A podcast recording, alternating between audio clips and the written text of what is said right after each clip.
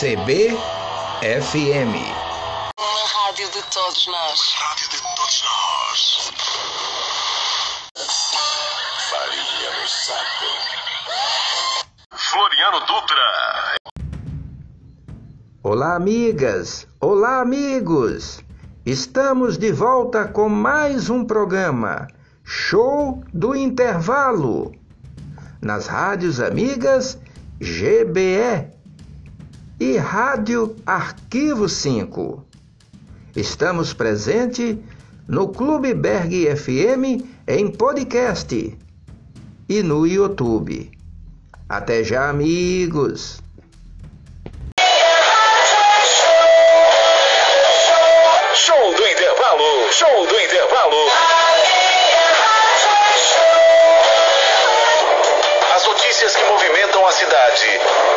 Direto da redação.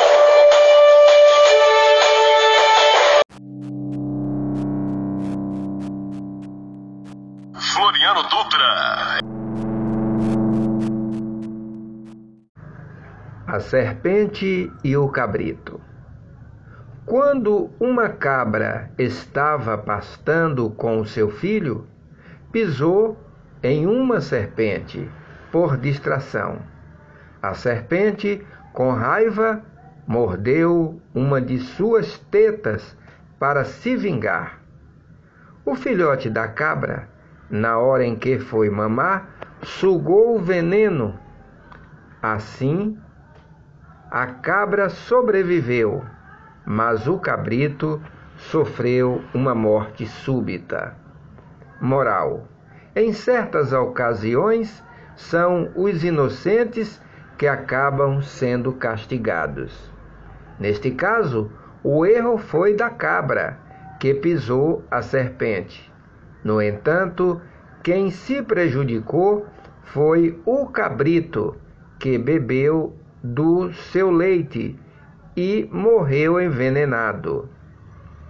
A fábula vem nos lembrar que a vida pode ser injusta e que, por vezes, são os inocentes que sofrem as consequências.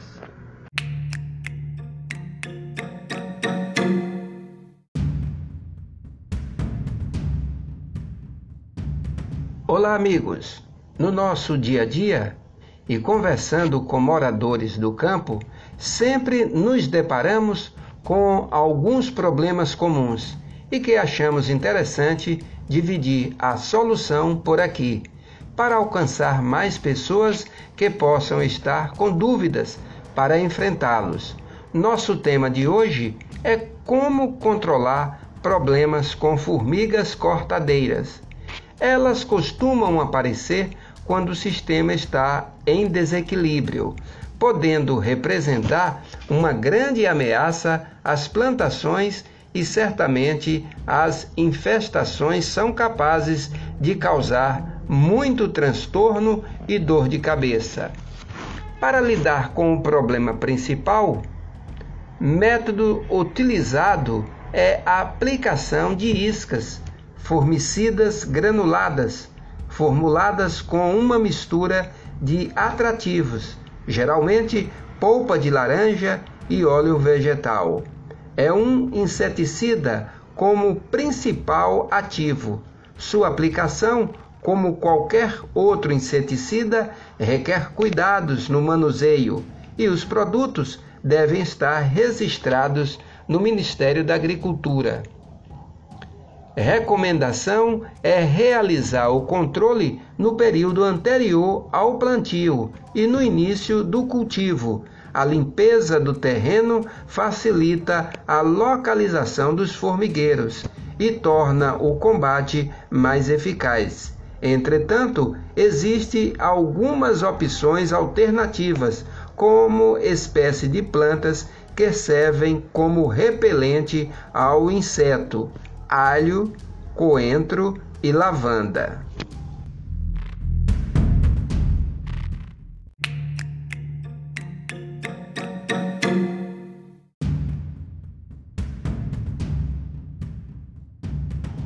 Olá, amigos! o mundo ainda se recuperava do fim da Segunda Guerra Mundial.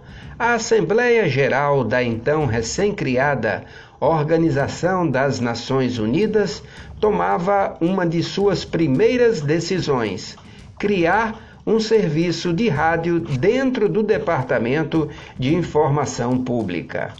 Assim, nascia a Rádio ONU em 13 de fevereiro de 1946.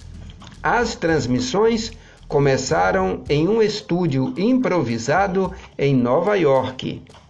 70 anos depois, os estúdios e a redação da Rádio ONU estão localizados na sede da organização em Manhattan.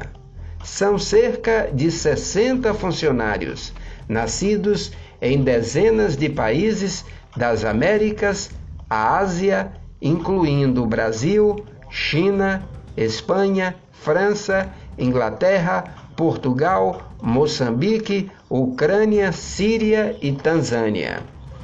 Por dia são produzidas cerca de 100 reportagens, além de programas especiais, vídeos e entrevistas em vários idiomas, incluindo as seis línguas oficiais: inglês, árabe, chinês, francês, russo e espanhol.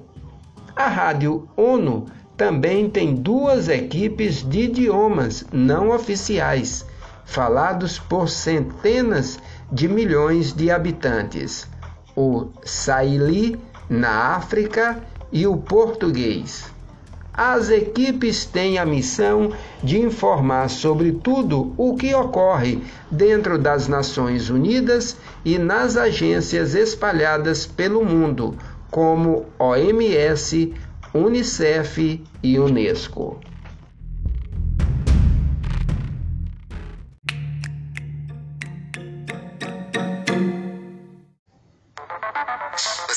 Gosta desse barulhinho, né?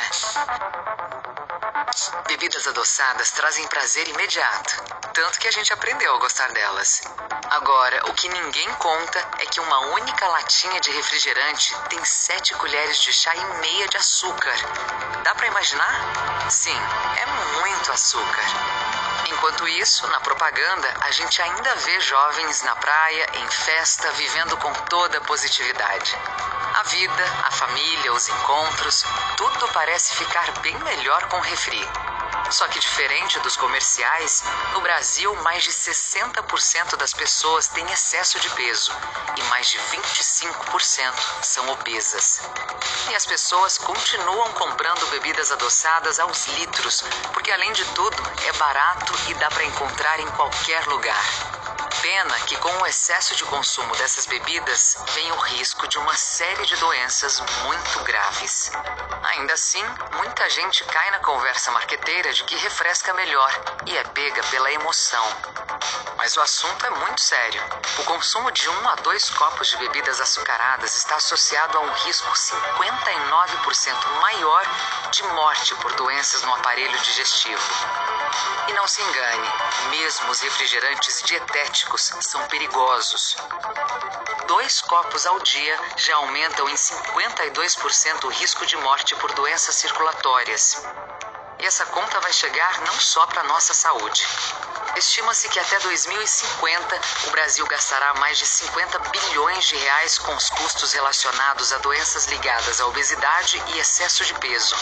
Para ajudar a evitar que isso aconteça, a OMS recomenda o aumento de pelo menos 20% no preço final de bebidas adoçadas como forma mais eficaz de combater o avanço de seu consumo.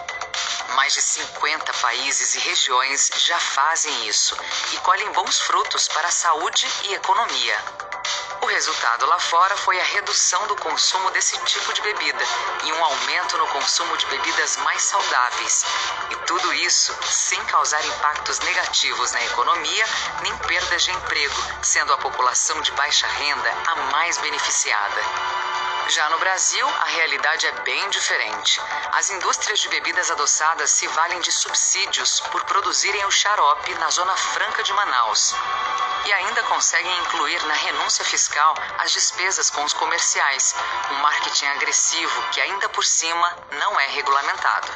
Porém, a opinião pública apoia mudanças nesse cenário. Maioria acredita que se as bebidas adoçadas ficassem mais caras, o brasileiro beberia menos. Que o imposto sobre bebidas adoçadas deve aumentar sim. E, como já era de se esperar, a maior parte é contra os subsídios dados na produção. Mas como fica a economia do país com um aumento de 20% no preço de refrigerantes e demais bebidas adoçadas? A boa notícia é que só melhora. Mais imposto significa menos consumo, mais arrecadação, mais PIB e mais emprego, já que alternativas de consumo mais saudáveis passam a ter preferência. Os estudos econômicos comprovam que há aumento no consumo de leite e água, por exemplo.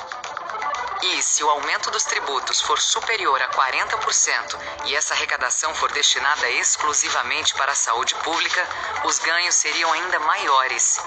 E o melhor, quem mais sai ganhando com isso é a população de baixa renda, que é a que mais consome esse tipo de bebida, a mais afetada pela obesidade e a que mais precisa da saúde pública ganho em cadeia. O consumidor se beneficia com o menor consumo de açúcar, o governo arrecada mais, incentiva outros setores e gasta menos com a saúde. Mais impostos sobre bebidas adoçadas. Bom para a economia, bom para a saúde.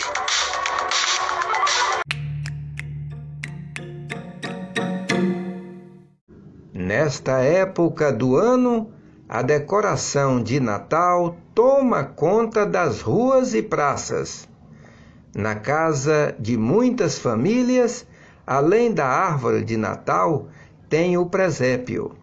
Eles são confeccionados com os mais diferentes tamanhos e materiais, mas a mensagem de fé e amor ao próximo continuam a mesma. São 200 metros de papel em volta do presépio de Dona Perolina. Todo ano, a aposentada começa a montar a decoração de Natal pelo menos dois meses antes da festa. Com muita paciência e criatividade, a garagem da casa em Feira de Santana se transforma. A criatividade, eu acredito que vem, eu creio que vem do Espírito Santo, porque é, a cada momento que eu coloco uma peça, eu tenho inspiração de outra coisa. E à noite, quando eu estou deitada, que eu lembro do presépio, eu lembro de uma coisa assim, levanto, vou à procura e coloco. O telhado da igreja foi feito com mais de 3 mil miniaturas de telhas. O presépio também tem os animais, os reis magos, a representação do poço de Jacó e, é claro, muitas luzes. O suficiente para chamar a atenção da criançada e da vizinhança. Eu acho bastante importante esse presépio, além de ser bastante lindo, porque é, a gente lembra do nascimento de Jesus. Dona Peró cria para a gente essa oportunidade de todo ano vir aqui construir a encenação que São Francisco, desde há oito séculos atrás, criou o primeiro presépio para nos dar a oportunidade de conhecer a história do nosso Jesus Cristo. E como Dona Peró, como é chamada, investe num presépio enorme. Dona Auristela coleciona presépios. São mais de 40. Eu já gostava né, de presépios, que ia visitar muitas pessoas quando criança, né? E também para mostrar às pessoas a importância do nascimento de Jesus Cristo. Comecei a apaixonar por Cristo, afinal nada melhor do que mostrar às crianças, às pessoas, para tirar mais o foco do Papai Noel, que é importante é, mas o importante é Jesus Cristo. O mais antigo tem 11 anos e veio de Pernambuco, e o mais novo do Amazonas. Mas tem presépio da Áustria, Rússia, Holanda, Hungria, Peru e muitas outras partes do mundo. Ah, meu irmão, como ele viaja bastante, aí ele sempre está trazendo. Aí foi passando para colegas, para amigos, aí foram sabendo que eu gostava de presépios. Aí todas as pessoas que viajam para qualquer lugar sempre me trazem um. Cada lugar que nós vamos, trazemos sempre uma lembrancinha. Dessa vez eu trouxe mais formiguinhas, lá de Mocungê. Certo? Então é, um, é uma felicidade imensa, porque com isso ela traz alegria, não só para nós, como para as crianças que amam também e outras pessoas que vêm de fora visitar, que é bastante visitado. E todo mundo que quer dar um presente, ela pede logo um presépio.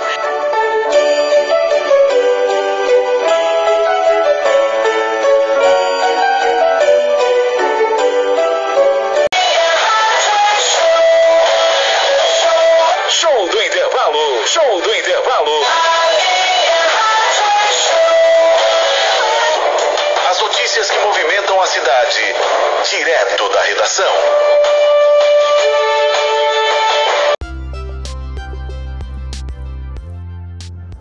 O mundo é uma bola. O jogo tem duração. Voltamos ao segundo tempo de luz em seu coração.